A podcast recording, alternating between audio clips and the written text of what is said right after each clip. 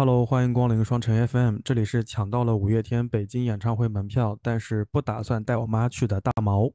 Hello，大家好，这里是如果世界上有个词叫妈宝女，那我一定是妈宝女的小宝。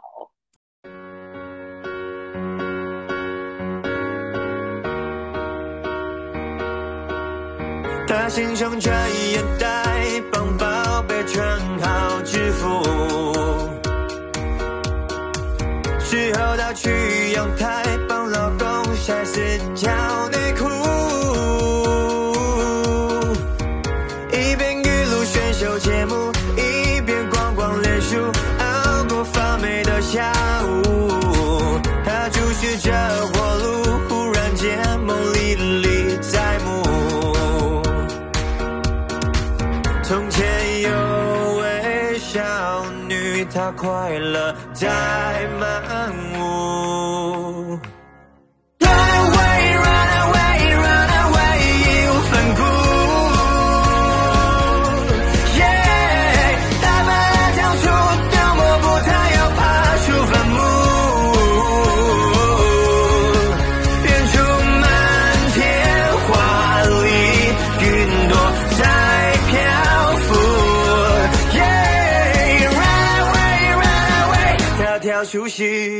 途。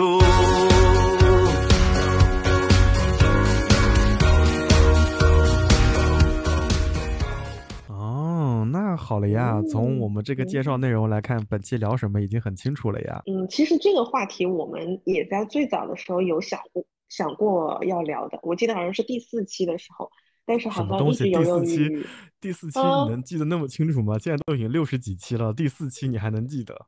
对啊，因为我记得我们当时写那个选预备选题的时候，好像天兵爸妈是在排在第四个的，但是就一直没有哦，当没有人在嗯在在提这件事情。当时我们是要录天兵爸妈，就是爸爸和妈妈，但是这期不是单独录妈妈吗？对我来说嗯难度是一样的，嗯哦，难度是一嗯样的。正好我们节目上线的周末刚好就是母亲节，所以我们先提前祝愿全天下所有的妈妈和即将成为妈妈的女士节日快乐，妈妈们节日快乐。妈妈们节日快乐。嗯，对。嗯，哎，我就是一个特别难以在正面去表达这些情感的一个人，就会卡壳。其实我内心非常的丰富，但是我觉得。我觉得绝大部分的中国人都是这样的吧。我们表达爱的方式都是含蓄的，默默不说话的。我们很少会回到家跟妈妈说说“妈妈我爱你”。你会发现妈妈会先皱眉头，然后说“有病吧”，然后妈妈就去做妈妈的事情了。我们好像很少会会这样，而父母表达爱的方式也是很含蓄的。就虽然妈妈可能刚刚骂了你一顿，但她又很想担心你好还是不好，她就会在你房房门口咳嗽两声，说：“哎，吃饭了。”就你会发现，父母认错的方式最经典的语句就是：“哎，吃饭了。”呃所以不管是 我就想嗯到了一个巨好玩的事情，嗯，你说嘛，我想在这边插播讲一下，因为我怕我一会儿会忘记。就是姐夫哥的妈妈，也就是我的婆婆，发生在她身上的事情，我有跟你说过吗？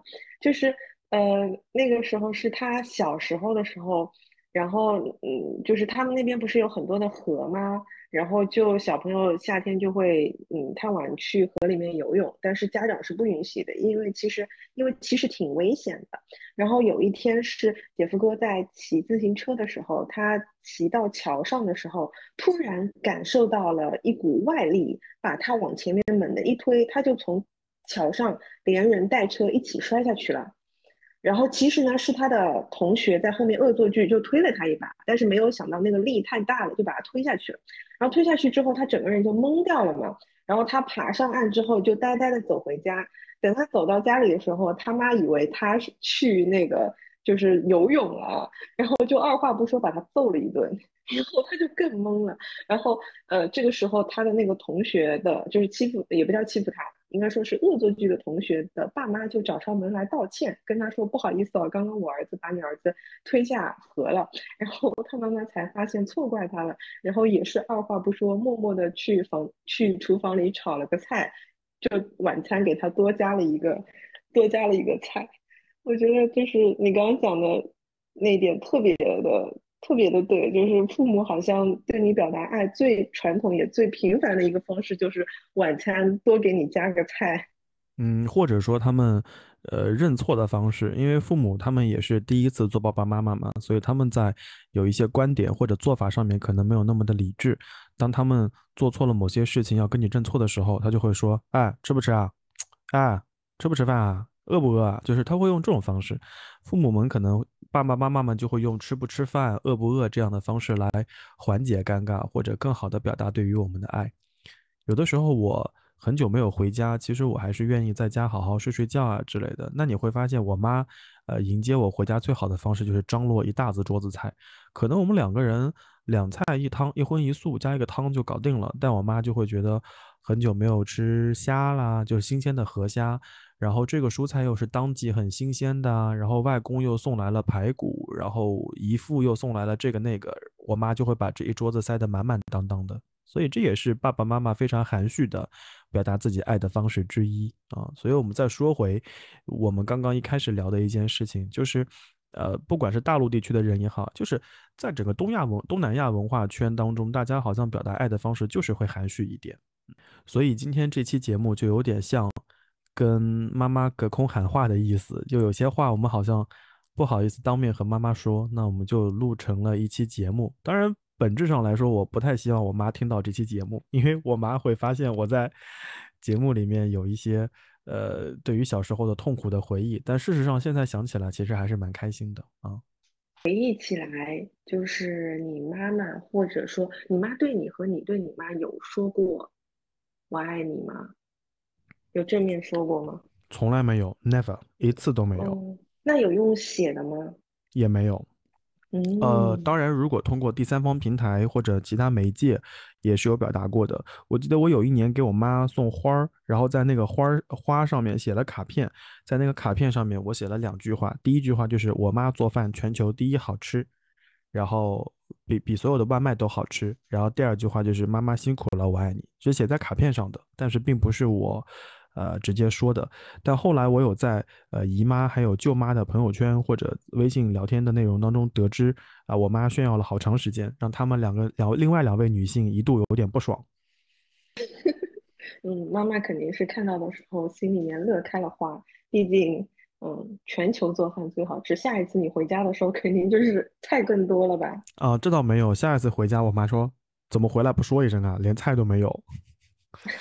嗯 嗯。所以你是呃，就是你妈妈没有跟你表达过是吗？也没有，也没有。而且我我我家里到现在似乎连拥抱也是一种很很尴尬且很少见的事情。嗯，就比如家家庭成员见面，那很久没有见面了，表达对对方的爱，好像也没有经过拥抱，最多就是看两眼，然后皱皱眉头说：“哎呀，你胖了。”或者是。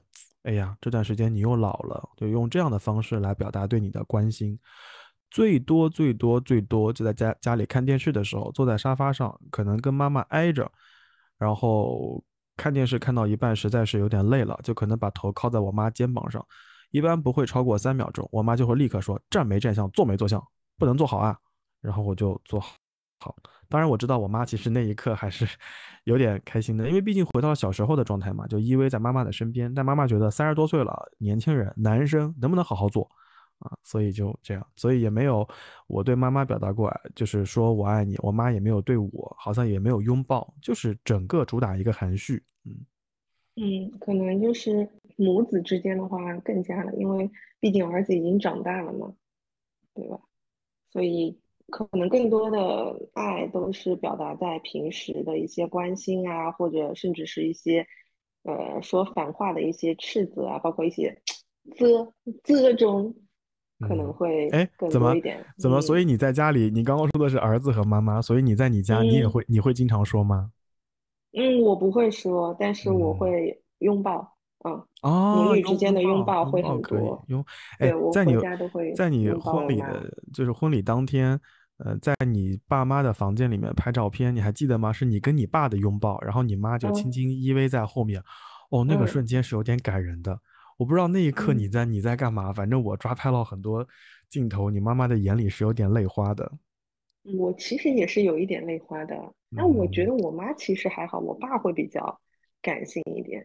我啊，我当时其实有想过说，呃，就是在送别的时候，不是很多时候都是爸呃妈妈和女儿在那个上车的时候拥抱的时候，妈妈会哭嘛。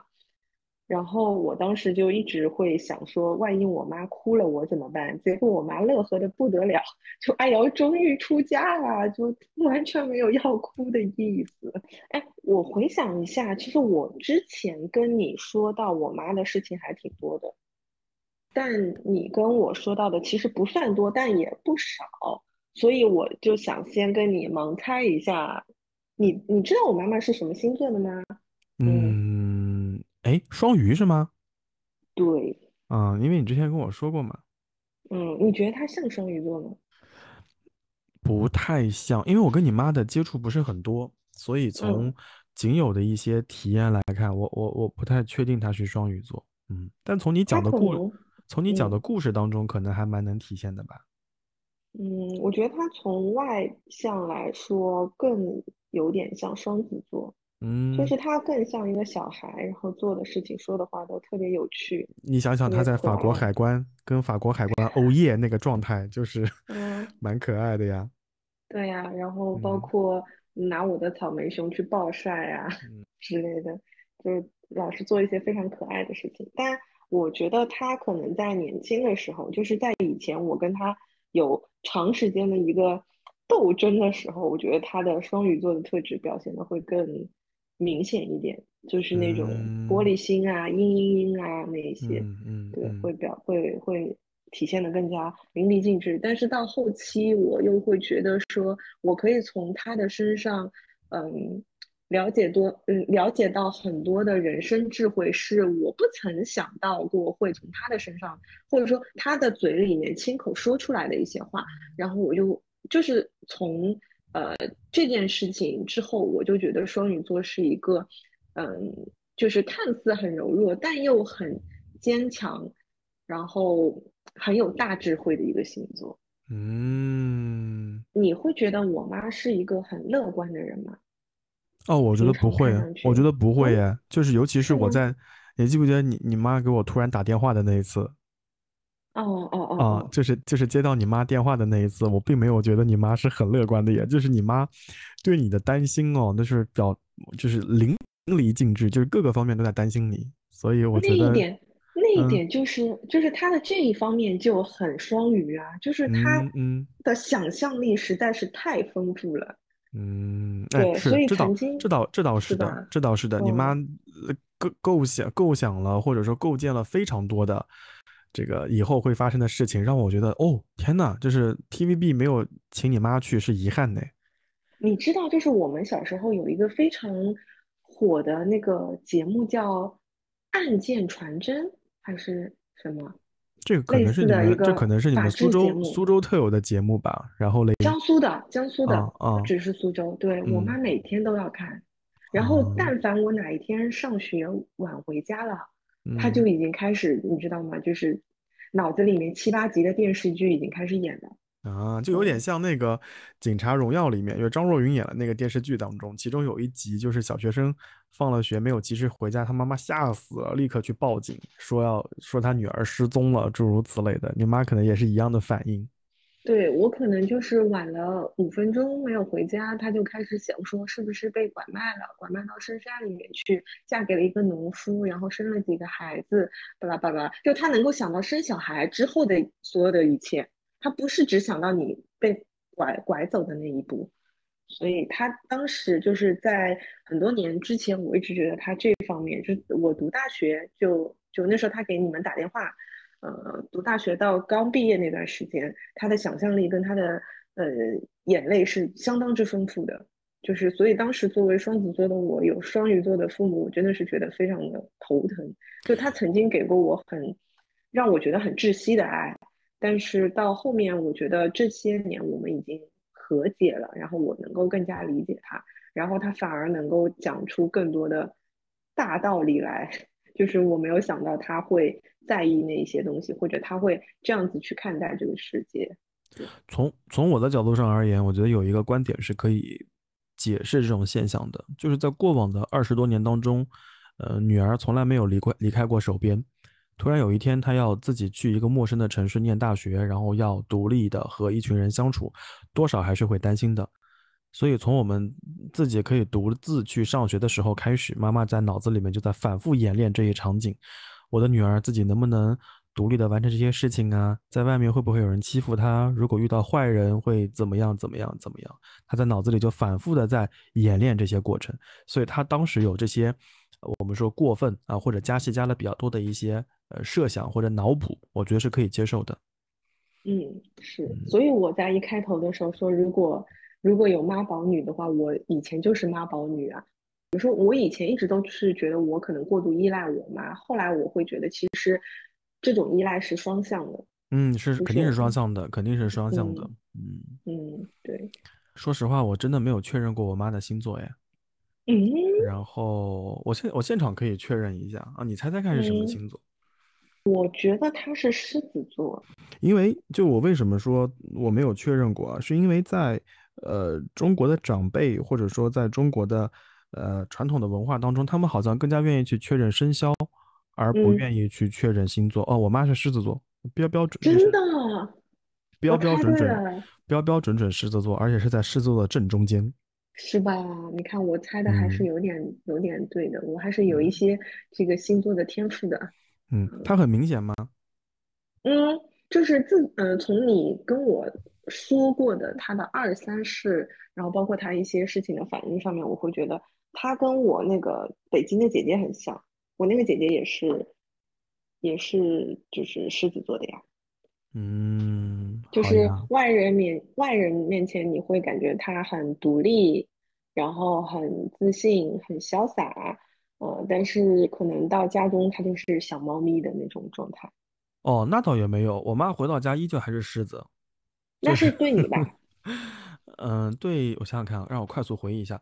对其他家庭成员，他也是狮子。就是我妈在，我妈上面有一个姐姐啊，下面有一个弟弟，就是所以就我妈那边的亲戚是三三个嘛。我还能感觉出来，我妈有一些呃绝对的权威，就是这种绝对的权威是需要加上引号的。就比如说大家的呃家庭生活当中遇到了一些困难啊，想要讨论一下，会优先找我妈。然后再包括说要商议一下一些事情是不是应该这么做，也会问问看我妈的意见或者想法，哦，所以我觉得我妈从很大程度上可能就是充当了这么一个人。我我这里面有一个嗯很有趣的观察和解释，我觉得可以跟你分享一下。我觉得夹在中间出生的人往往都承担着这样的角色。就比如说家里如果有长辈或者哥哥姐姐的话，如果家庭成员需要去责备一个人或者是怪一个人，要把锅甩出去，往往找的是上面的。然后家里如果有个晚辈的话，疼爱的好像更多的是给那个小的。所以你会发现，呃，在我妈这边的亲戚当中，我有一个哥哥，然后我有一个弟弟，然后我是夹在中间的。你会发现，我们三个每次出去玩的时候，要骂的骂的永远是我哥，就不管惹出多大的祸或者多小的麻烦，永远是我哥被骂。然后家里如果说要假设吃的东西不，当然了，就是外公外婆是一碗水端平的，三个孙子他都喜欢。但如果说真的要有一些呃疼爱的比较级，他最疼爱的一定是我弟弟啊，这是这是我妈那边的。然后我爸那边是这样，我爸有个姐姐，然后他家生的是个女儿，然后呢，然后我爸有两个弟弟，他们生的有女儿有儿子。你看我又是夹在中间的，所以。家庭成员会责备说不好好学习，以后考不上好大学，找不到好工作，是以我姐姐作为反面例子的。然后要疼爱年轻人啊，营养要均衡，是以我的弟弟妹妹作为例子的。你看，在两边我就是属于夹在中间的。所以当我自己得知了这个所谓的规律之后，我再看我妈这件事儿，我觉得也是好理解的，因为在在我妈那边，家里有什么事儿就会责备我的姨妈。然后最疼爱的肯定是我的舅舅，所以我妈就是属于那种 middle born，就是夹在中间的。我妈就作为一个客观第三方，你知道吗？所以家里每次有什么事儿，都会找我妈商量，因为她不会被过度责备，也不会被过度的疼爱。呃，所以你会发现我妈的这个大狮子属性，在家里还表现的蛮蛮明显的啊。嗯，你这样说了之后，我再回忆，那我妈妈在家里面是属于最小的耶，她是妹妹。那是被疼爱的那一方吗？嗯，不是。嗯，哎，不，每每个每个家庭，每个家庭都有每个家庭就是难念的经，就是就仅以仅以我的观察来看是是这个样子的啊。嗯，但是可嗯能就是每一个家庭环境，它会造就的一些不一样的性格特征。就像你嗯刚刚讲的，你妈妈因为是在当中呢，她可能就是不偏不倚的，呃，比较客观一些的。那像我妈妈，她虽然说是老小，但是她因为就是呃我外公的关系，所以她并没有得到更多的一个偏爱。那我就是通过你刚刚说的那种那种分析啊。嗯，我回想我对我妈妈的观察，会觉得她在呃，就是分配一些资源或者怎么样的时候，就是有很多人在一起的时候，他会更顾全大局。我觉得可能就是因为他从小是被忽略的那个，所以他会嗯在人群当中去观察有没有人被忽略到。嗯，她非常非，常讲究我我公平这我妈件事情。也会这样，我妈也会这样。就比如，嗯呃，我从外面回来带了点嗯境外的礼物回来，我妈就会要求每家每户都能分到，数量可能有高低，但是至少每家每户都要有，不能顾此薄彼。就是我从小的脑子里印象最深的事情就是这个。对呀，就妈妈怎嗯么能做到那么周全呢？嗯。就好厉害啊！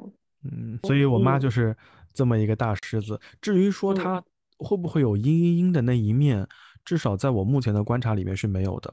我嗯。没有见过我妈有阴阴阴的一面，就我妈在我面前所不是嘤展现，嘤嘤的面那一面哦了，是喵喵喵的那一面啦。哦就对你爸爸会会比较好像有，人嘛。也不会。嗯，我妈我？妈在家就是比较强势的一方啊，当然不可呃不可排除，或者说嗯毫无疑问的一点，就是在她的家庭当中，她可能跟我的外公外婆，或者跟她的姐弟，或者跟她的小闺蜜们，可能会有一些喵喵喵或者嘤嘤嘤的场景，但至少在我这边，我妈是没有的。嗯，即使到病痛啊、折磨她非常难受的时候，她也是躺在床上说给我倒杯水，或者倒倒倒杯呃拿点毛巾过来，她也不会展现出啊、脆弱和和和和委屈的一面啊。所以我一直想跟哦，我妈说的就是不用那么的呃坚强，也不用那么的金刚，就是你是呃妈妈，但更多的你也是女性。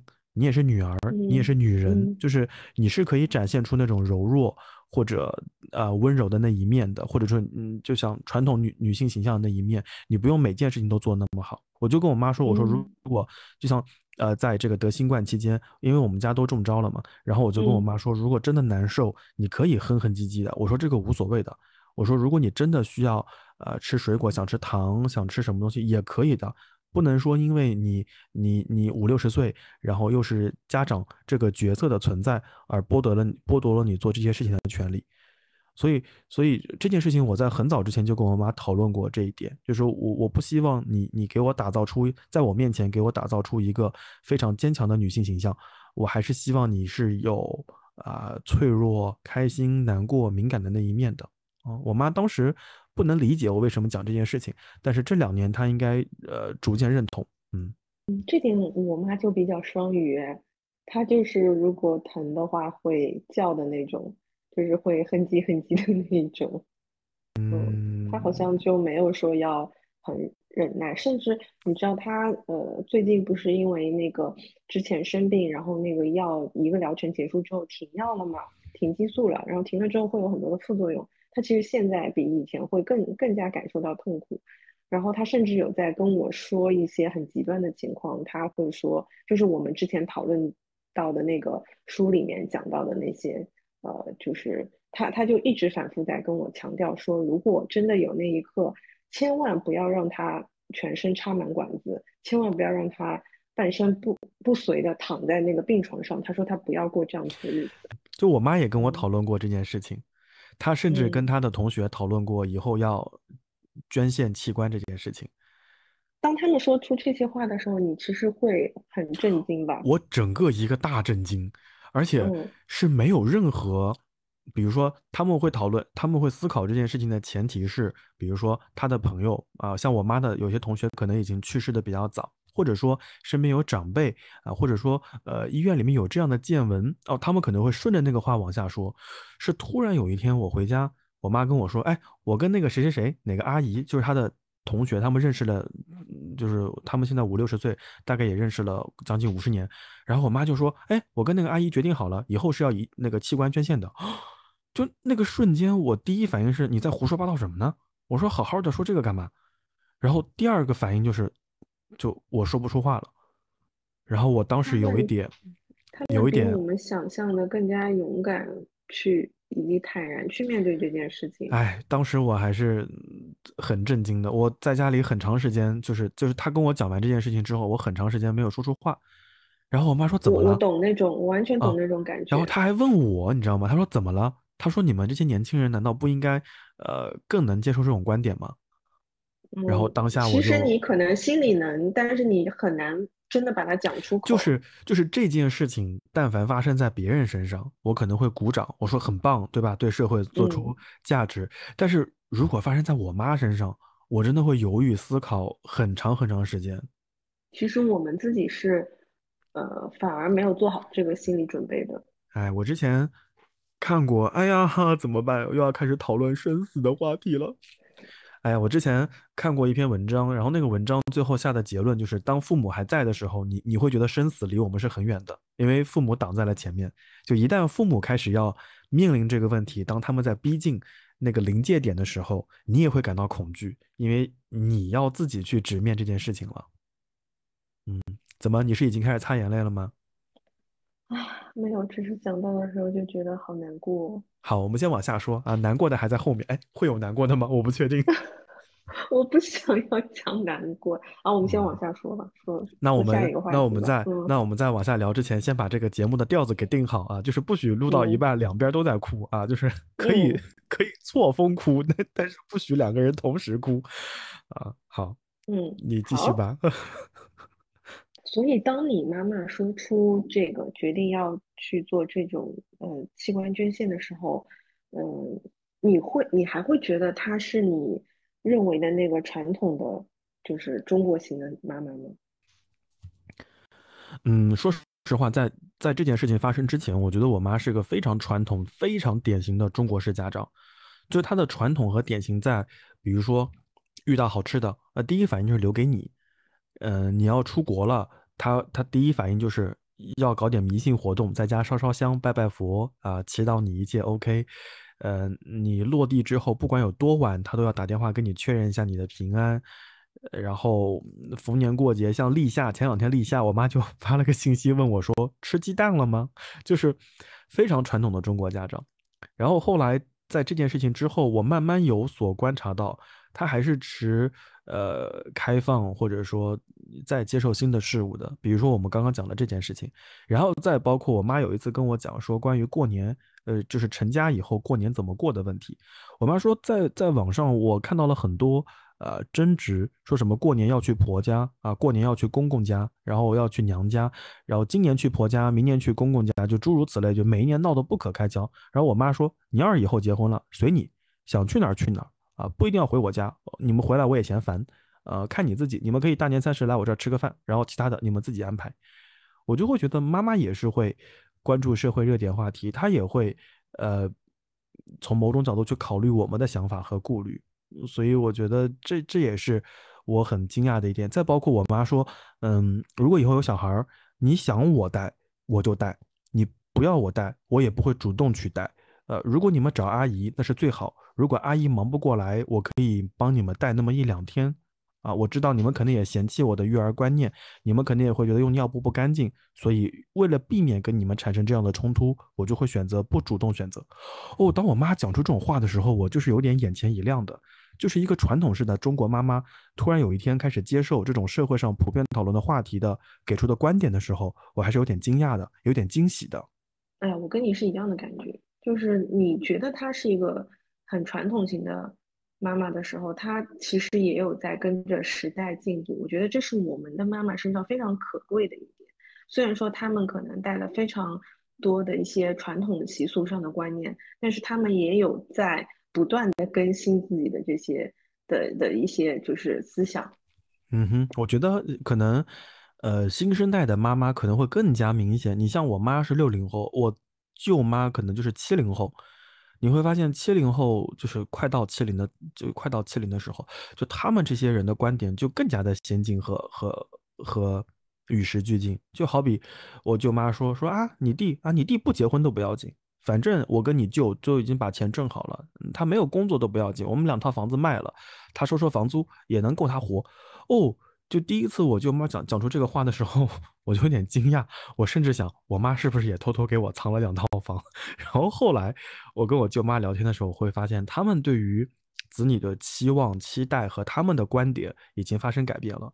他们甚至会说：“他说以后养老指望你弟弟那是不可能的。”他说：“我跟你舅舅已经想好了，就以后我们去养老院，然后找一个啊什么人，然后选择在什么机构养老，比如说他们在看一些还不错的一些养老项目之类。他说他都已经把这些规划好了。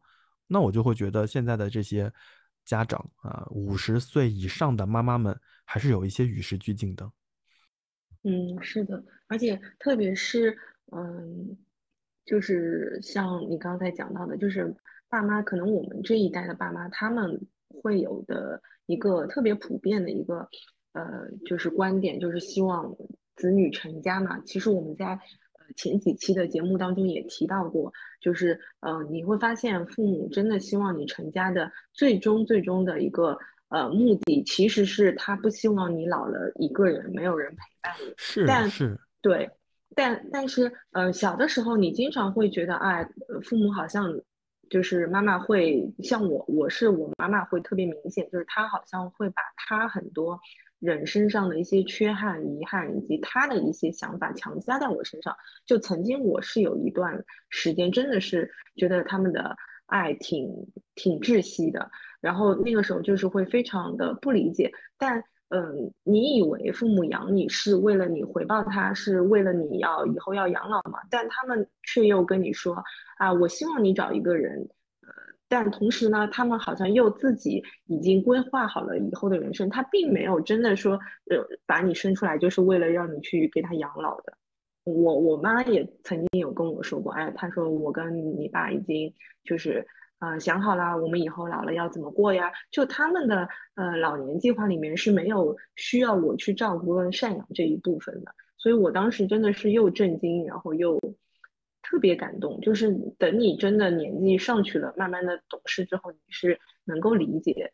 那一种爱的，然后同时你也能够慢慢去原谅他们曾经，就像你说的，他们也是第一次做父母，他们曾经的一些想法，就真的是我们曾经很讨厌的那句话，叫为你好，但他们真的就是单纯的为你好而已。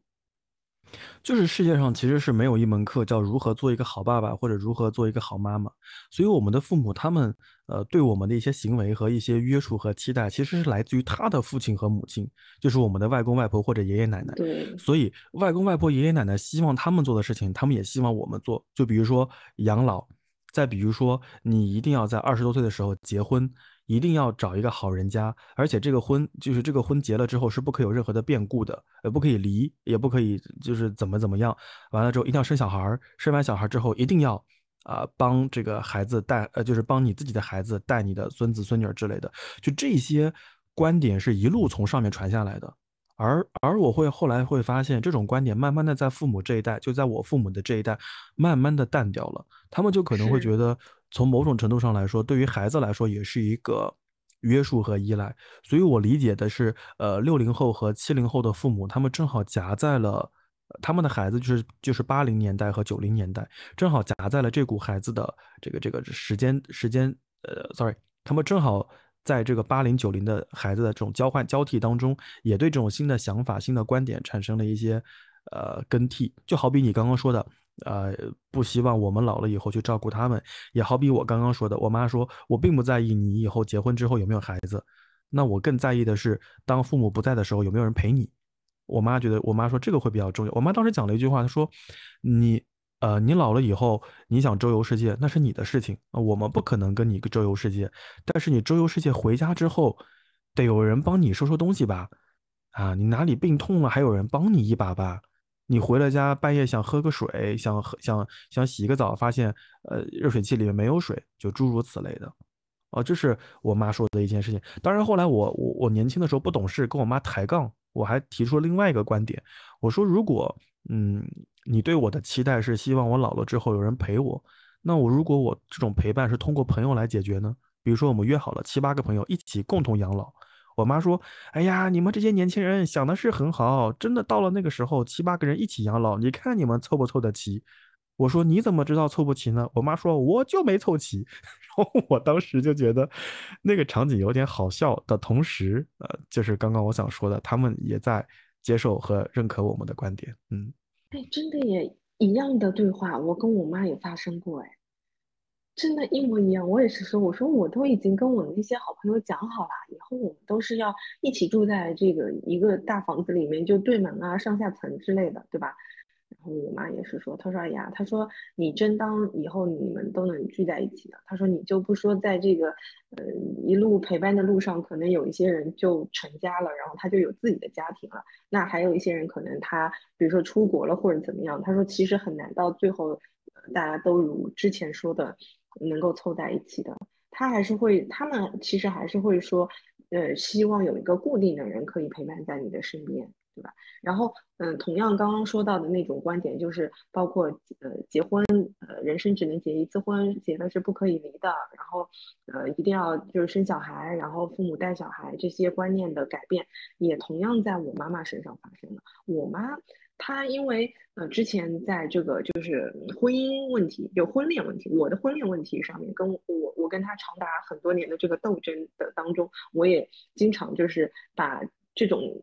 这种把这种过程叫做就是嗯说的那个不好听一点叫做洗脑，就是我经常给我妈洗脑，然后我就发现她好像慢慢能够接受这些观点了，她就会说哎呀，她说两个人过得不好，那真的不如就自己一个人过得又自由又潇洒，然后呃包括就是嗯带娃这件事情，她也是觉得她会觉得说能够理解。嗯，他说，即使是妈妈帮女儿带娃，都有可能不称女儿的心，何况是婆婆呢？他就觉得，就是这些事情都要，嗯，就是以尊重对方为最前提，没有什么是说必须、必要、一定要这样子的。但话说回来，就是他们现在这些，嗯，改变，我们能够观察到，然后有的时候甚至会惊讶到我们，其实还是因为在我们小的时候，他们都是，呃。非常传统型的这种中国的妈妈，就是会为了儿女要去付出很多，或者说甚至都是围绕着我们转。我印象非常深刻的是，我我妈妈跟我说，因为我为什么说我自己是妈宝女？因为我从小就是我妈妈一个人带大的，就是没有爷爷奶奶、外公外婆来带过我，然后我经常。小的时候都是跟着我妈妈要去她的工作单位啊，然后晚上都是最后一个，就是真的是那种电视剧里面，就是下着雨，然后一个小孩孤零零的站在那个保安室的门口，或者说在保安室里面写作业，或者在邻居家写作业，然后然后妈妈冒着雨，然后呃跑着步来接接你放学啊什么的，这种事情就是在我在我的呃小时候是经常经常发生的。然后，但是我后来才知道，其实我妈生完我之后，她是全呃，就是她休了两年的产假，就是完全就是为了专心的要带我。然后，呃，所以她的她的生活从有了我之后，就几乎是完全围绕着我转的。包括一直到我出嫁之前，甚至是到我现在，我记得上周也发生过一一件类似的事情，嗯，就是我和姐夫哥准备要回去吃饭嘛，但是呢，我们嗯，当时就是我妈会问我说，哎，你们到底是几号回来，几号回来这样子，然后我们跟他讲了，比如说是星期天，然后他可能以为是星期六，然后他星期天那天本来已经安排好事情了。但因为我们说是星期天，他就会把他的事情全都推掉。我妈也是这样，就是我很烦，我很烦这一点。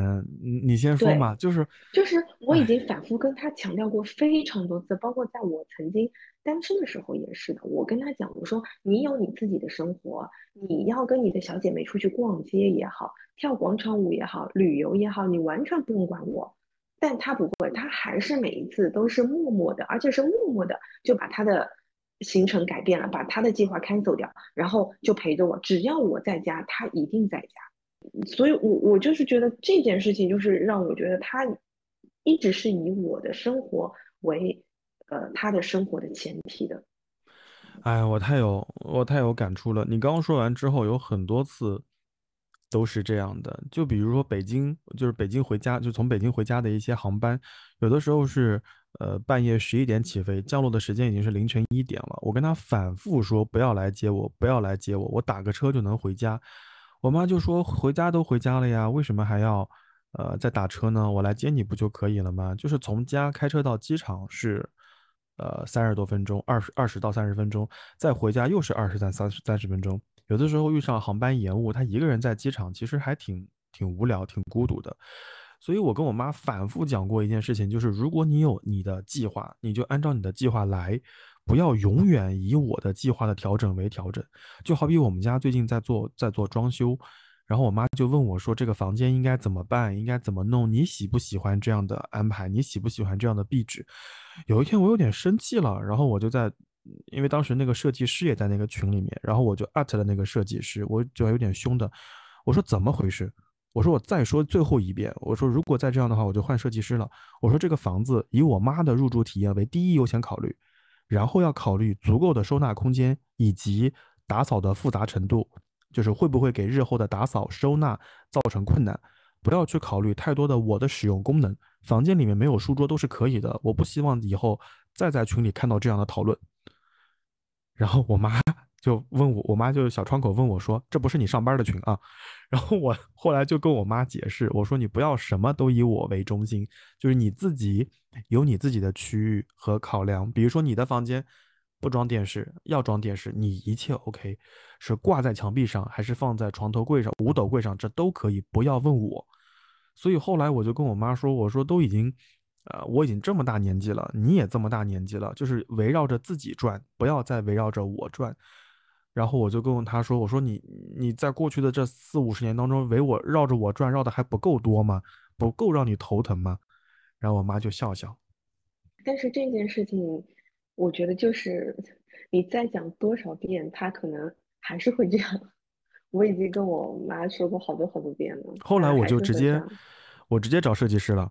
我说，我说，再说最后一遍，这个房子的定稿就是这样定稿。我妈其他的所有的微调，但凡以这样的句子开头，就不要搭理他。比如说，我儿子回来之后可能需要一个书桌，他偶尔需要办公。我说你不要搭理他，餐桌也是可以办公的。我说那个沙发上也可以办公。然后什么，呃，我儿子需要一个什么样的梳妆台？我说你不要理他，就是以他的使用，就我我瞎说的，就是床头柜。呃，对吧？床头柜上要放什么东西？然后希望这个插头是什么样子的？要有 WiFi，有有那个 USB 插头的。我说这个都不要理它，以后都要改成 Type C，就是这个 Type C 的形式了，就以我妈的使用为优先。我说不要管我。后来设计师说啊，好的，好的，好的。他说你您的母亲之前也问过我好多这样的问题，所以后来我其实还是有点自责的，你知道吗？就即使到了。现在这个年纪，我妈终于有一套属于她自己的，能够写在她名字下面的房子的时候，还在考虑我，其实我还是有点生气的。嗯，是的，但可能真的就是一个惯性吧。真的，从小到大，我妈都是都是这样的。就比如说，呃，我脑子里有好多事情，像我妈最开始工作的时候是在呃在计划经济时代，是其实是非常好的一份工作。然后我妈当时能获得一个机会去上海啊大展拳脚。那对于一个女性而言，三十岁左右啊，三十岁上下能够去上海发展是个非常好的机会。但我妈第一反应不是这个呀，我妈第一反应就是考虑我。所以当她自己获得职业晋升的时候，她在想说会不会影响以后有人接送孩子上下学这件事情啊？这是若干年以后我们讨论的事情啊。就有一次我们在上海旅行，然后我妈指着那个 logo 说：“你知道吗？就是二十多年前妈妈差点来这个单位上班。”后来才聊到了这件事情。我妈说：“我特别担心这个，我去上海工作了，你你这个爷爷奶奶、外公外婆接你上下学，他们会啊不方便。然后万一有什么突发情况联系不到这个家里怎么样？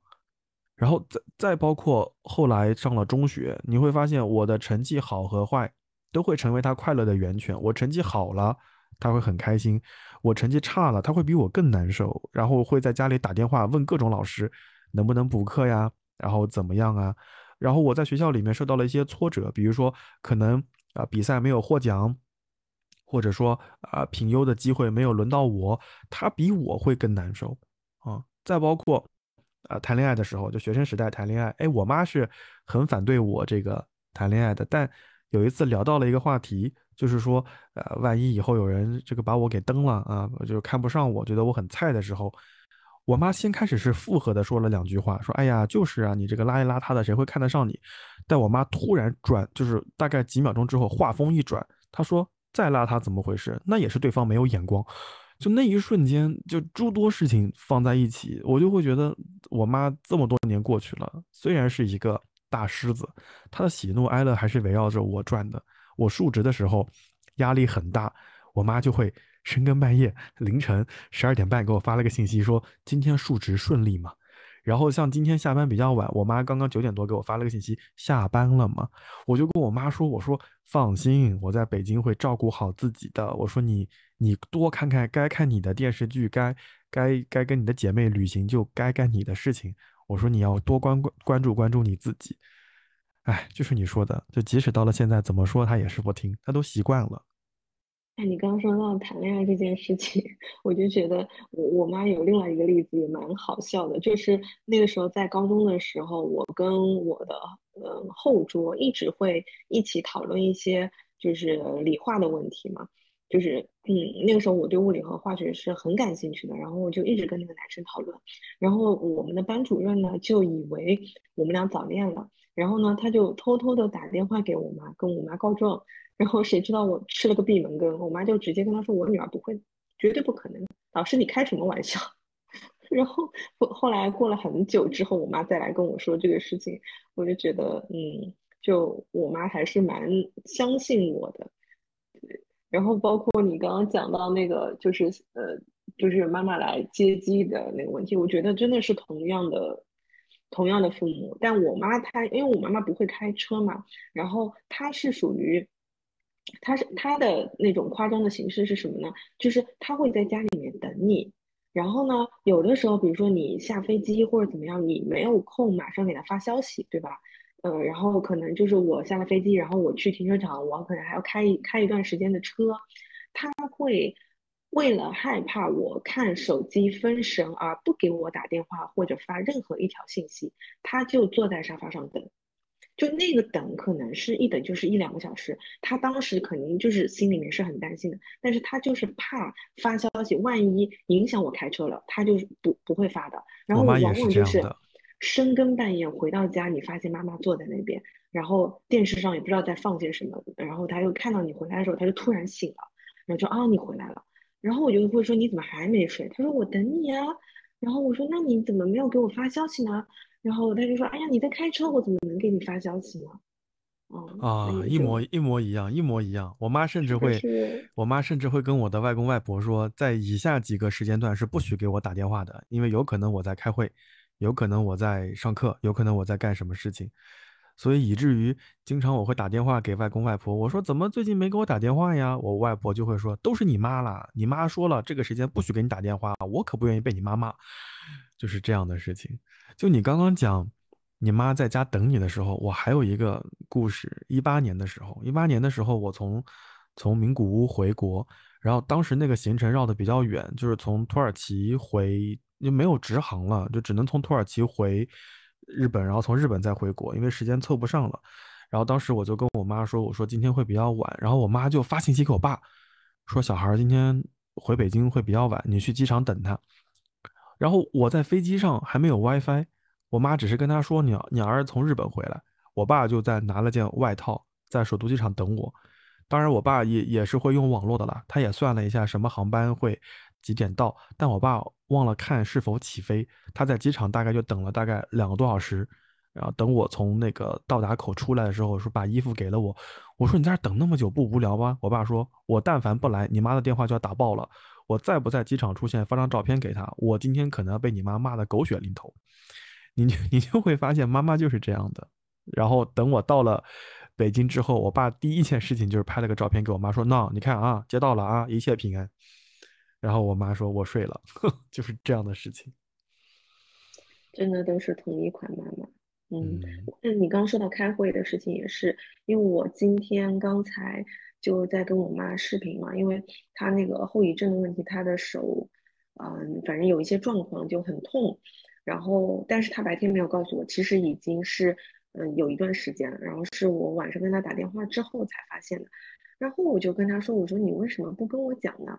他就说：“白天你在上班呀，我不能打扰你上班的。”我就今天我也是有点生气的。然后他因为明天要再去做检查，我就跟他讲：“我说你明天去检查完之后，呃，检查报告第一时间你就要发给我，你不要管我在不在上班。”我说：“再怎么样上班都没有你身体重要的。”但妈妈，我我觉得就是永远他会觉得你的所有的一切都比他。自己要重要，比他的健康，比他的身体要重要。是是是是，就甚至我妈在，呃，在我在念大学的时候，然后包括我在，嗯，工作的时候，我妈中间做了两次手术，她都没有告诉我。因为我妈前两年不是甲状腺做手术嘛，那段时间，啊，说到这个事儿，其实我还是有点难过的，因为那段时间我是准备回家的，但是我妈呢，就那段时间就很奇怪，她老跟我吵架，就是不让你回家。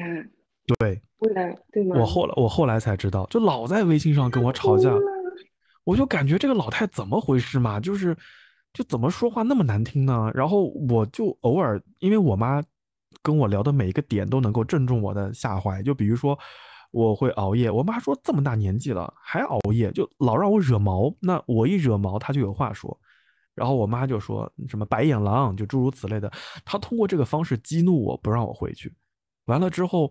等他做完手术，他嗯，因为我总感觉啊，母子连心应该是对的。就当我突然感觉我妈骂了我一个礼拜，突然有一天不说话的时候，我就感觉不太对劲。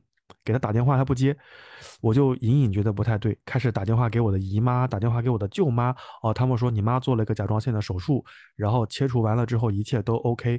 他们甚至给我发了一张我妈躺在病床。哎呀，不行了，我这个这个此刻有点讲不动了。你等我一下，你等我一下。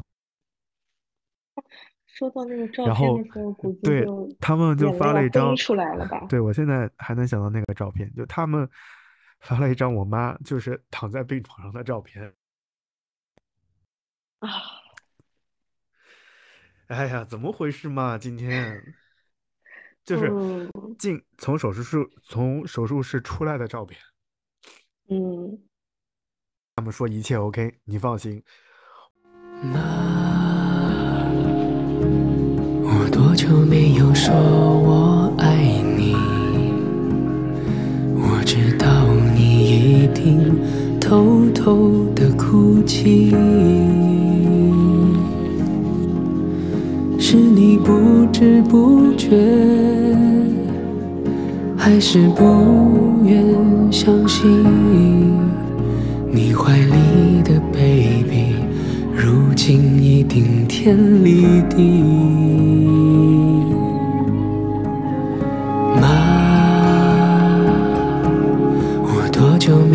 紧紧抱你，我知道你一定悄悄的伤心，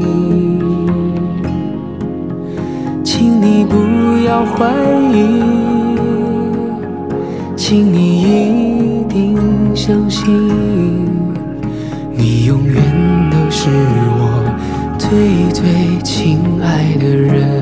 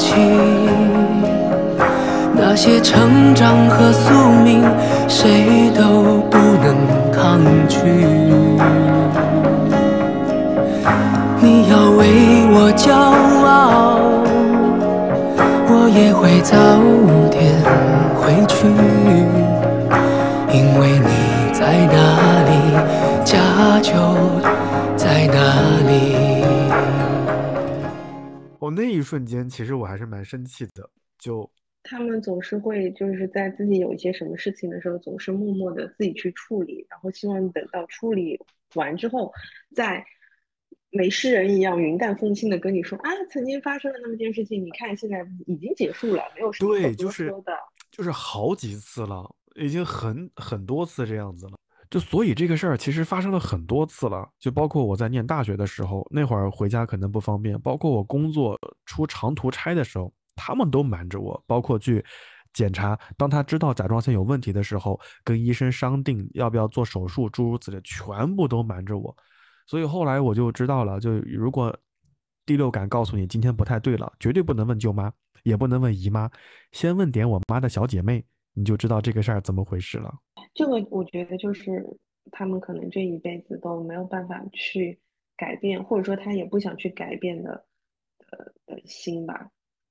嗯，就嗯，我我说一个稍微轻松一点的，可能会 缓解一下情绪。就是在我结婚的时候，你记得我妈她不是因为呃，你们可能都没有一个对比，就是我妈妈以前是一个是跟我一样一个瘦长型的人，然后但是她因为吃了那个呃激素的药之后，不是人会变胖吗？然后而且整个人就是因为因为生病的关系，他就比较肿，然后呃。而且是只要他但凡累到一点，他的他整个就是会体现在他的脸上，会更加肿脸跟脚。所以我结婚前那一段时间，他跟我爸两个人天天都是弄到十一点半，就非常忙碌。然后呃，在结婚当天，其实他上午的时候是非常肿的，整个人就包括他的眼睛也是肿的。但是他在那个前几天是非常焦虑的，他就一直很担心。他担心的不是说是他的身体的问题，他就一直在说：“哎呀，他说为什么老天爷不能让我在你婚礼上是最漂亮的时候，给你就是让让大家都看到你有一个最好的妈妈。”他就一直在自责自己这个东西。我跟他讲，我说根本不用去在意，我说你的身体才是最重要的，你你要休息是为了你的身体，对吧？但他不会这样觉得，他就是他就呃，包括当天他对自己一直是不满意的，他就觉得哎呀，我是不是丢你的脸了？我胖成这样，我都不好看，我像个丑八怪，你知道吗？他说这种话的时候，就是，而且他说的时候是用一种很，嗯。就是怎么说呢？他是以一种对大大咧咧、轻描淡写的去说，但你知道这个事儿他看得非常重。对，是的，嗯。然后包括那天，呃，我们不是先去了酒店吗？然后当时是说我我妈妈她招呼完她的那些朋友，中午吃完饭就会来酒店的。但是其实我等了很久，当时你你不在，但是我妈妈她她是。原本计划大概是应该吃完午饭的话，也就两三点钟能够到酒店了，但她一直到了四五点钟才来，然后我就一直在想她到底在干什么，她是不是在跟别人聊天还是干嘛？然后结果后来我晚上见到他的时候，他才跟我说，他说其实是是因为他上午比较忙嘛，不是上午他跟我爸两个人还是忍不住在那边就是嗯走来走去忙来忙去嘛，所以他走多了之后，他的脚又肿了，当他出门的时候，他穿。就穿不进那个鞋子，所以他在家里面休息了很久，等他的脚恢复了之后，他才过来的。然后他当下也没有跟我讲这些事情，是后来晚上的时候才跟我说的。然后他晚上在那个在那个化妆间的时候来的时候，他不停不停一直在问我阿姨说怎么样，他看上去还肿不肿，还肿不肿？因为一会儿要上台了。对，所以就，唉。反正我觉得妈妈谁说都是这样。谁说这个话题比较轻松呢？我并没有觉得很轻松哎，而且很好哭哎。就因为我们讲点讲点真的开心点的事情，就是传统型的妈妈，传统型的妈妈除了有为我们付出一切的这颗心和行为之外，嗯，有没有哪些有有没有哪些场景或者说哪些 moment 让你觉得哇，真的是亲妈能够 做出来的事情？嗯，我想想看啊，我印象里面，就比如说我上学会落东西，比如书包啊或者笔袋儿啊，作业没有带。然后我们那个时候上学比较早，可能七点多、七点二十就要在教室里面准备早自习开始上课了。突然发现书没带，正好那节课呢又是那种。就是很厉害的老师的课，你不带作业呢，后果就会很惨。你刚想起来准备冲回家，班主任就板着个脸来了，他就跟我说：“啊，作业又没带，你妈送来的。”就就那个时候，你就会说：“哦，是我妈，没错了。” 就我妈不会送到教室，我妈会去找班主任。哎，然后回去会说你吗？回去不会说，反正脸就很臭。那段那连续那几天收书包的时候，就会特别注意。然后再包括我妈跟。学校的老师的关系都还蛮好的，所以我在学校里面，但凡有点什么风吹草动，我妈都都能很快知道。即使不在班主任的课上，就哪怕我跟隔壁班的小孩走得比较近，我妈的眼线也会告诉我妈说：“你家儿子今天又怎么怎么样。”到家以后，我妈第一句话就是：“你今天是不是又跟隔壁班那个谁谁谁谁谁趴在阳台上聊了二十分钟呀？” 我当时背后就一股发凉，我说：“嗯，他是装了探头和和监控在在教室在学校里面嘛？” 就那个时候还是有点有点紧张的，对。然后除了这个之外，就是还有个特别好玩的事情，就我跟我妈说，我想我想去非洲嘛，我想去非洲玩，我妈就说：“你敢去非洲，我就敲断你的腿。”那那当然。中间我妈还还还还出现过就是在家藏我护照的事情，因为 我妈知道我可能会出去玩，我妈就把我的护照给藏起来了。所以，但但后来又被我爸这个友军 出卖了。然后我想我想说的是，虽然我跟我妈说我是要去非洲，我妈嘴巴就各种反对，但是我妈后来开始慢慢刷小红书了，你知道吗？她就会给我转发一些。非洲的最新消息，就包括中国外交部说提醒大家不要去苏丹，就诸如此类。我妈会把这些消息转给我，我就觉得就还蛮有意思的。我妈妈是我想到小时候，我我跟你说，就是我爸属于那种电子产品发烧友还是什么，就是小时我记得在我的小时候，我们家就出现过很多非常先进的电器啊、电子产品，包括呃。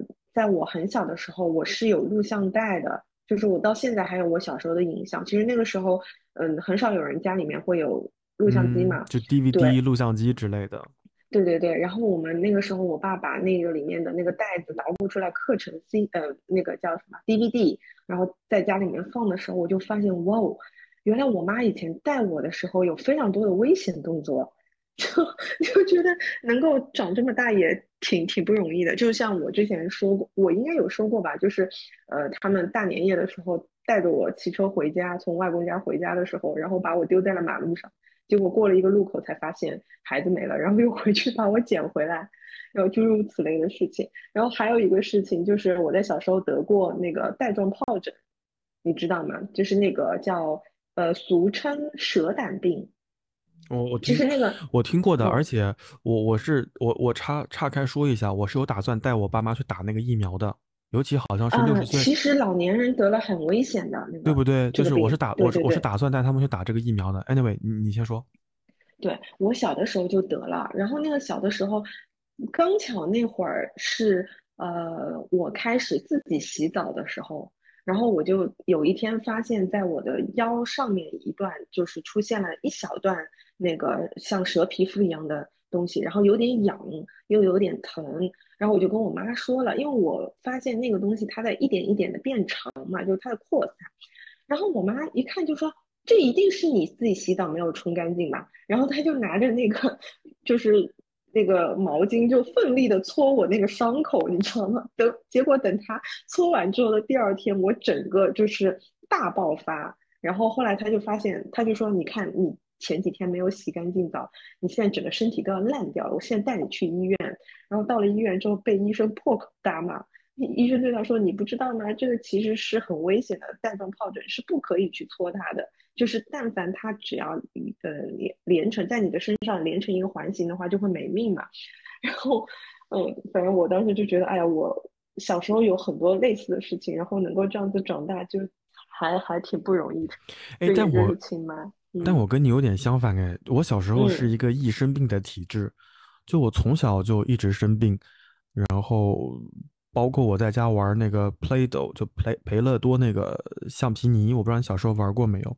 我就用力的玩过呀，把橡皮泥弄弄推到那个茶几上，然后我们那个年代茶几非常流行用玻璃做，结果我的手就扎到玻璃里面去了，很大一个碎片扎在我的左边胳膊上。你你见没见过左边胳膊上有个刀疤，很大的刀疤？小时候我妈就带我去医院，就在我印象当中有非常多次我妈带我去医院，就那种大半夜。带我去医院的场景，然后在去年我中招之后躺在床上很难受的时候，就跟我妈回忆说：“我说小时候好像我就特别容易生病。”我妈就跟我回忆了一个场景，我妈说大概在我两三岁的时候，高烧不退，三十九、四十就烧了好几天一直不退，突然有一天晚上在家，我爸出差去了，我在家就是翻白眼，把我妈吓死了，她直接去敲邻居的门，然后我也不敢找外公外婆，她就和啊、我的邻居，然后还有对面的房子的一个叔叔阿姨，就大概三四个大人一起送我去人民医院，在那个途中有一个。呃，叔叔的鞋子都跑掉了，然后那个阿姨就继续抱着我，就一路就以接力，就是以接力带骑车的方式送我到医院，然后最后把把我给抢救回来。医生说再再送晚一点，小孩就要烧糊涂了，就等等等等。就我小时候，在我印象里面，我觉得我妈就是一直带我奔波于医院和家中间，医院和家中间。所以你刚刚说说你妈给你把这个疱疹擦破了。好像在我的印象里面，我听到我妈说的话永远都是最多的就是规矩点啊，不要逼我带你去医院，或者说给我好好的啊，不然带你去医院受害的又是我，就有很多这样的场景，所以以至于小时候我对医生是比较害怕的，当然更多就是怕我妈生气，所以很多时候在家的路上遇到一些呃年纪比较比较大的医生，我就喊某某医生好，然后某某医生就会说。嗯，能长这么大，健健康康的，还是你妈小时候打得多、骂得多，就那个瞬间有点尴尬。但现在想起来，好像真的就是这样的。就我妈一直带我，一旦生病了，我妈第一反应就是先送医院，好像这个病是要命的病，要命的病，就十万火急，先送到医院再说。然后到了医院，医生就会说啊，消化不良，在学校吃什么吃多了，我妈就会骂骂咧咧把我领回家。就我我脑子里就是这样的故事比较多一点。我小时候也挺体弱多病的，然后我就记得那时候我妈一直说我吃药当饭吃，但我印象当中，我小时候也是，我小时候也是，嗯，但我印象当中不太记得她，她愿意带我去医院，有可能是就是我真的生病的时候是带我去医院的，然后有很多就是像我刚刚说的类似的 那种情况，她是不太相信我生病的，就嗯，还有一件很搞笑的事情就是。呃，我有没有跟你说过？有一次，因为我我小的时候是住在高层的，然后呃，我们家那个小区那边的绿化特别好，就是到了夏天那里有非常多的树。然后有一天呢，我就是上学呃的路上，就是从我们家出来的时候，我就抬头看了一眼天空，好死不死，这个时候一颗鸟屎掉在了我的眼睛里，鸟屎就是是那种。热乎乎的液体的鸟屎，然后我的眼睛就剧痛无比，然后我就立马三百啊不是一百八十度大转身，然后就是冲上楼梯，然后一边冲一边喊妈妈，我说妈妈妈妈，我的眼睛要瞎了。然后我妈看了一下说哦鸟屎啊没关系冲一下，然后冲完之后不是还是会很疼吗？她就说没关系的你去上学嘛。我说妈妈我真的很疼，你带我去医院吧。她说不要，她说你是不是不想去上学？然后就还是让我自己去上学。就我印象当中，为什么会有这么多这种神奇的时刻？亲妈，我就是对，真的就是亲妈，毫发无伤的就也这样子长大了。对，还是想想蛮有意思。哎，小时候确实还挺挺那什么的，所以后来看那个一九八八哦，我跟你说，我最近开始看一九八八了。嗯，看看一九八八，我的最大的感受就是我的眼泪不值钱。虽然我之前我虽然我之前看的是九四和九七，我我依旧觉得很好哭。但是当我看到八八的时候，我觉得哦，嗯，九四九七可能 如果九四九七的哭点是六十的话，那八八的哭点可能是八十到一百。我觉得太好哭了。我我在八八里面就想到了很就是我的故事，当然我的故事跟八八的故事可能有。没有什么太多的重合，但是像我们刚刚讲的这一些，包括妈妈觉得没什么事儿，妈妈觉得很大的事儿，然后我觉得都没有那么印象深刻。我觉得最有意思的是，小时候一有什么事儿，第一反应就是妈妈，妈妈，妈妈，妈妈。然后有一段时间，我妈说：“你再喊妈妈一声，你试试看。”然后我就喊妈，后来就被我妈一顿暴揍，你知道吗？小时候我也很贱，然后我会惹我妈生气，因为小男生嘛就皮。我就跟我妈说：“我说你来揍我呀！”我就会躲到床下面去，你知道吗？就那种贱兮兮的表情。我说：“你来揍我呀！”我妈说：“你给我等着，好死不死那会儿我爸回来了，我妈就把房间门给锁上了，然后叫我爸把床移开。你就知道我在床下面，突然头顶上的那个床被挪开了，我就赤身肉体对着我妈和我爸。我妈说：‘啊，你不是让我等着吗？我等到了呀。’”然后就换来了男女混合双打，那天就很惨。小时候，嗯，太有画面感了。嗯，就小时候就被我妈揍的还蛮多的，所以小时候我我我印象最深的就是我小时候特别喜欢喊妈妈妈。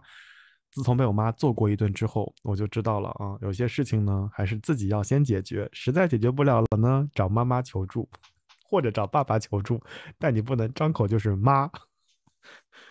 哎，想想还是很好玩。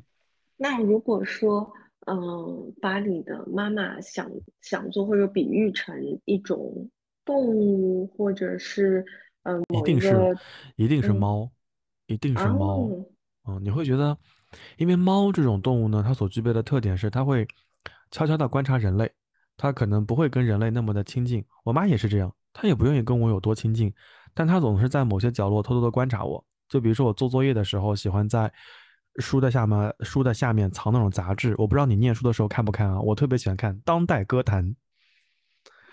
然后？然后我特别。特别喜欢看，然后我妈就会在门后面悄摸摸的看我，一一旦我干嘛，我妈就立刻抓个现行。就我妈特别像像猫一样，就跟你保持着一些距离，观察着你，然后她又很鼓励你，又很呵护你。你想母猫叼着小猫，对吧？来回奔走，又把小猫推下那种河边，希望小猫学会，呃，这个在泥泞的沼泽里面，在河里面爬上来，等等等等等等等等。我妈就跟猫妈妈还是有点像的，嗯，怎么？所以你把你妈妈比喻成？没有，所以说这个题目是我想的，但是我想不出某一种动物来。我我想到的第一个反应是那个袋鼠。因为我就从小就是啊？被妈妈带来带去、带来带去的，就她不嗯，管去哦，哪里，我你就都跟着你刚。刚讲这嗯件事情的时候，其实我也想说，我我小时候也跟我妈去过很多饭局，就在呃单位的同事聚会呀，或者我妈的工作局上面的时候，我就会拿个小板凳在旁边待着，在隔壁房间嗯。做作业，或者在那个饭店的前台啊、在老板的那个旁边把作业做了。我小时候也有很多这样的场景，就是妈去哪儿我也去哪儿，小袋鼠。对的，然后还有就是会让我想到那个《老鹰捉小鸡》里面的母鸡。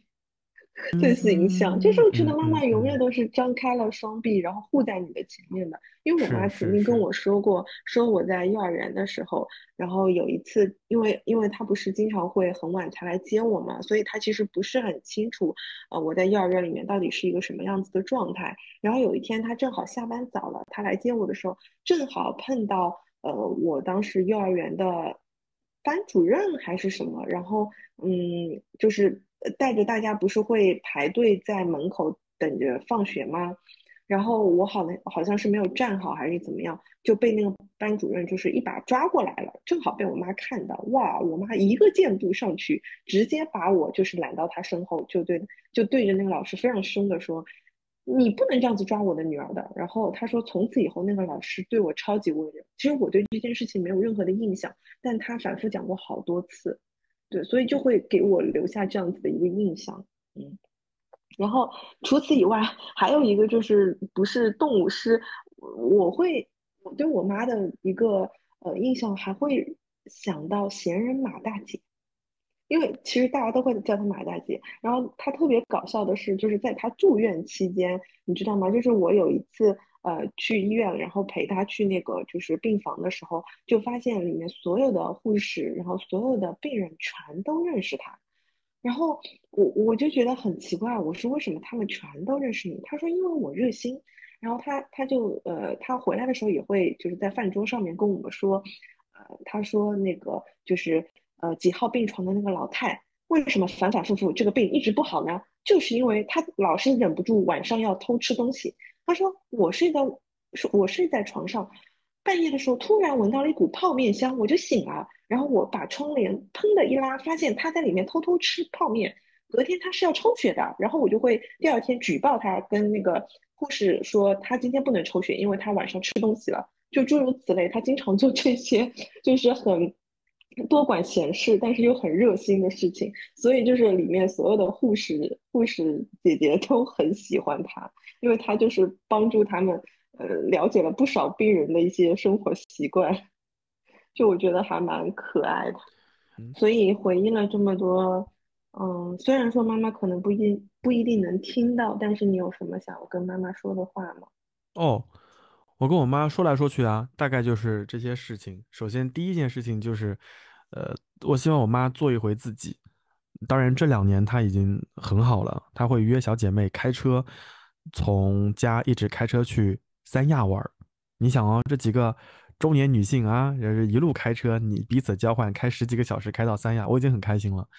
所以他们会呃经常开车去旅行，所以所以这个我已经很开心了。那我希望他能做得更好一些，就余下的时间可以为呃自己而活啊，就不要过多的为我担忧。当然我知道他做不到，但我还是希望他能够呃更多的为自己做一些事情。就比如说，呃也不要觉得说这个衣服值不值得买，会不会浪费，觉得好看你就买，你觉得需要就买。不要说说，哎呀，留点钱给你以后装修房子，给你在北京买房子，我觉得这都是次要的。啊，我觉得还是希望妈妈能够做自己。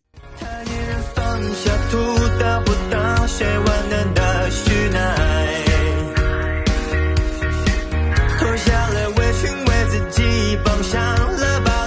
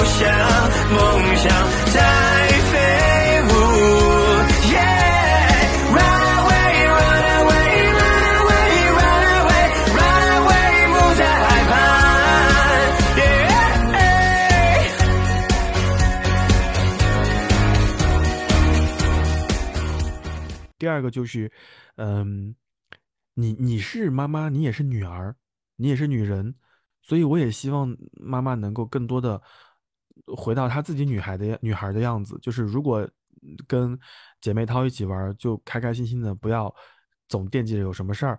回到家跟外公外婆聊天，就多待一会儿，不要到了外公外婆家点了卯就立刻要走，就不用这样啊。所以这是这是我想说的最多的一句话。那。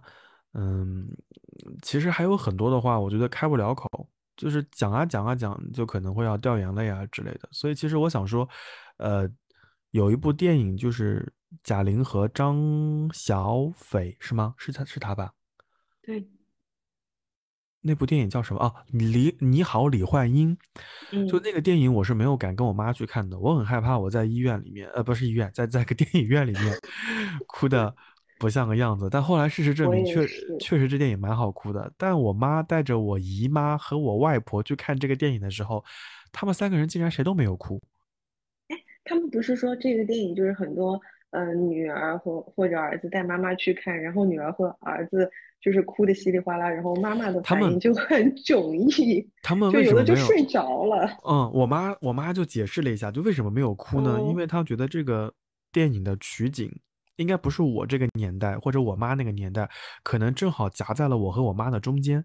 就比如说，如果这个人是，呃，七零尾巴出生的，或者七零中间出生的，看这个就跟贾玲年纪差不多，看这个片儿可能会有感悟或者感受。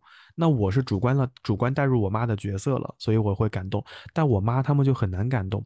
但是我妈跟我姨妈还有我我外婆看了另外一部电影，哭得泣不成声，就是奚美娟。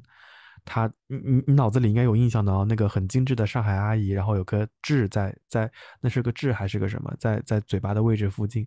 奚美娟当时演了一部电影，是这两年有的，那部电影就叫做《妈妈》。所以当时有个场景让我印象很深，大概就是奚美娟因为老年痴呆，奚美娟饰演的角色啊，我们要说的严谨一些，就是奚美娟饰演的角色在那个房子里面，好像遇到了一些什么危险，那个八十多岁的老母亲砸开了那个窗玻璃，爬了进去。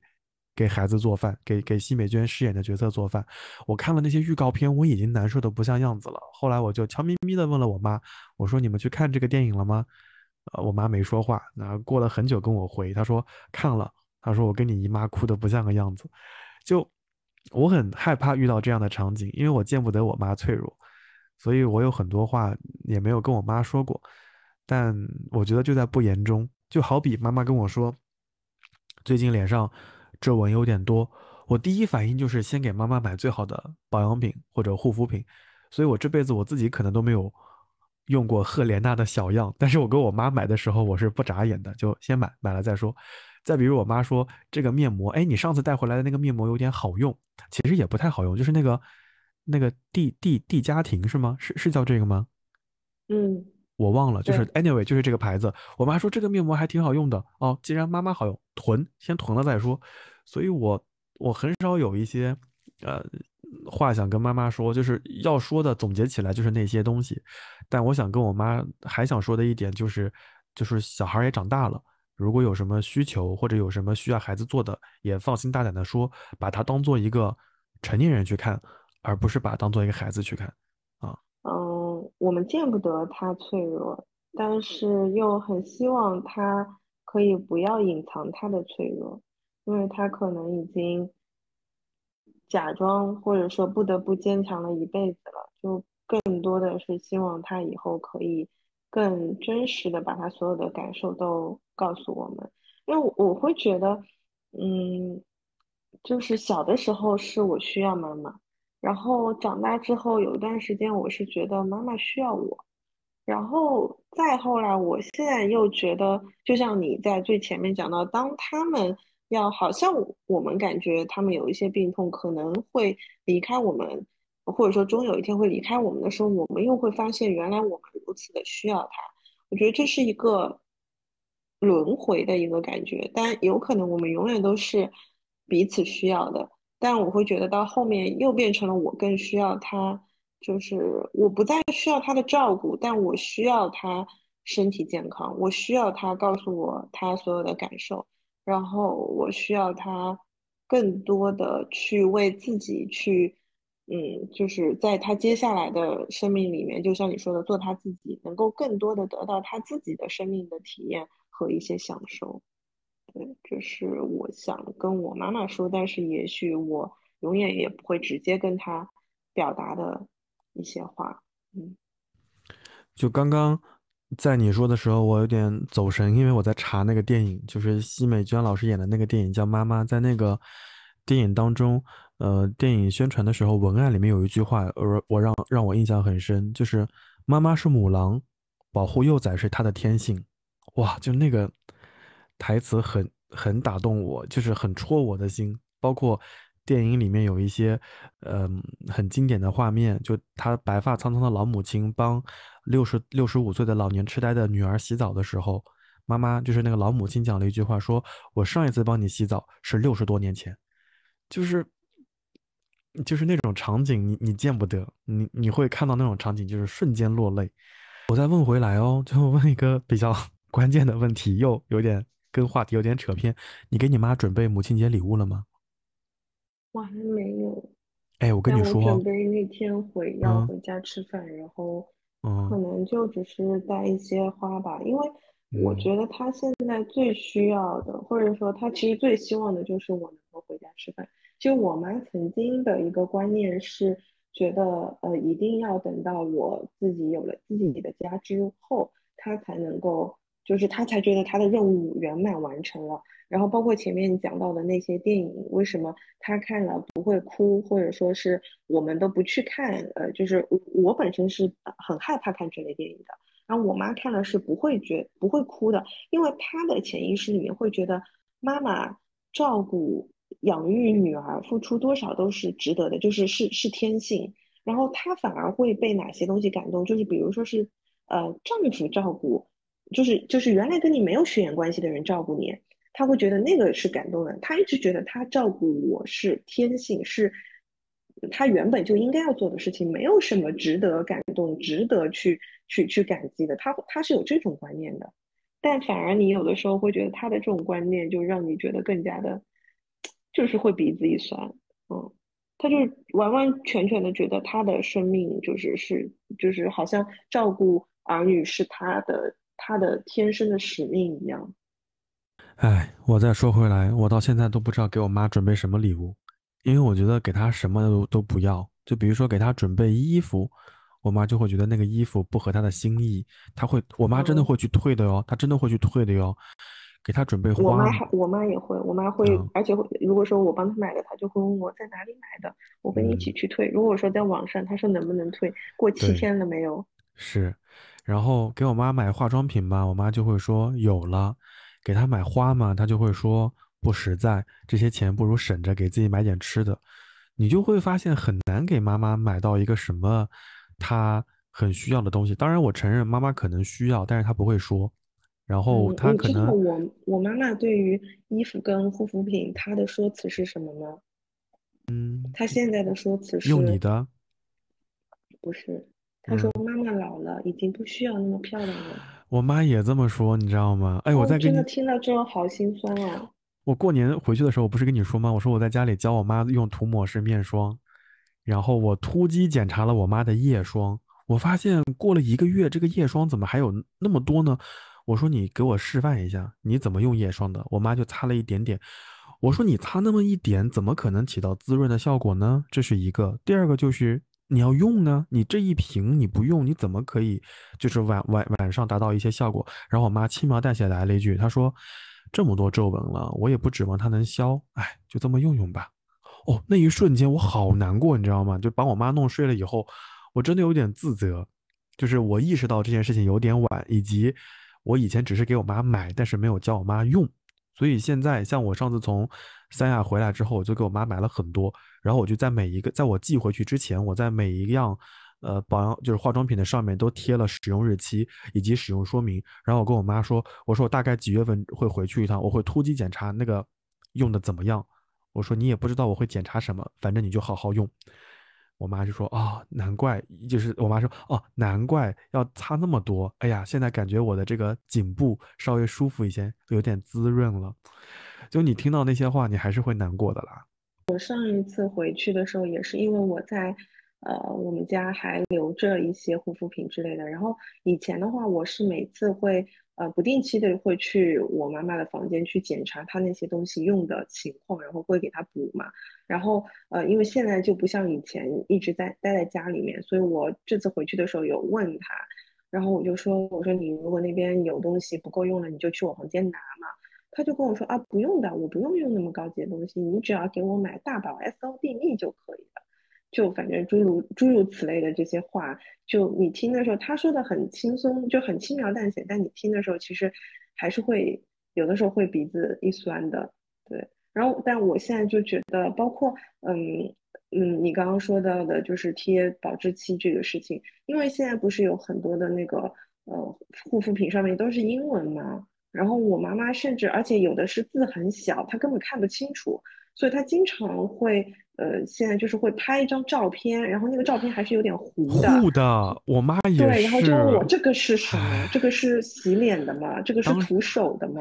当时我妈的手机是 P 二零，就华为的。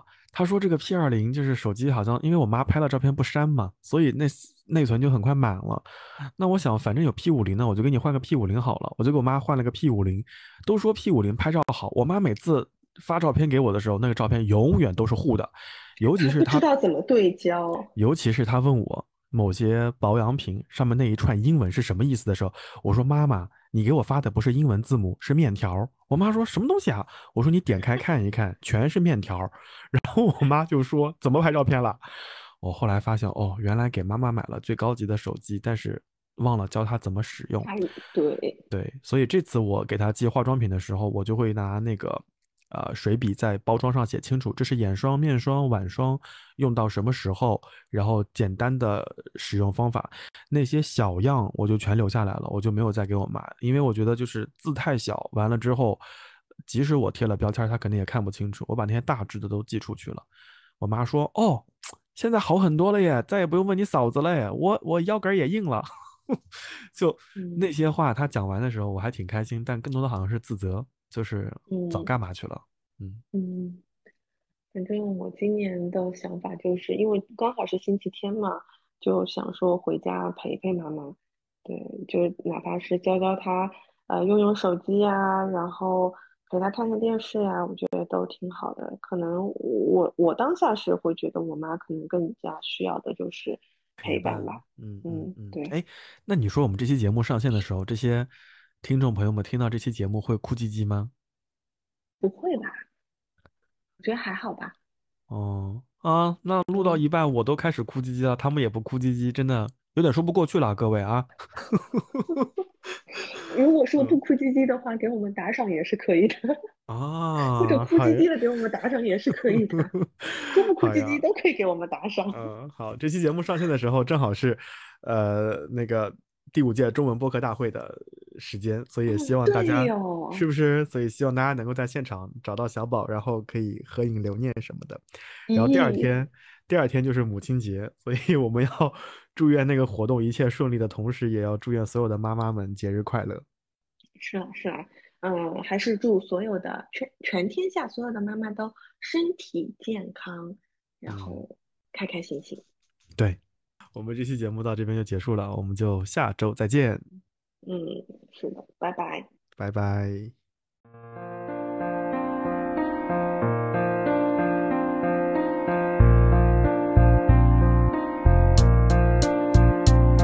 小朋友，你是否有很多问号？为什么别人在那看漫画，我却在学画画，对着钢琴说话？别人在玩游戏，我却靠在墙壁背我的 A B C。我说我要大大的飞机，他觉得大一的九九录音机。为什么要听妈妈的话？长大后你就会开始懂了这段话。嗯，长大后我开始明白，为什么我跑得比别人快，飞得比别人高。将来大家看的都是我画的漫画，大家唱的都是我写的歌。妈妈的辛苦不让你看见，温暖的食谱在她心里面？有空就多多握握她的手，把手牵着一起梦游。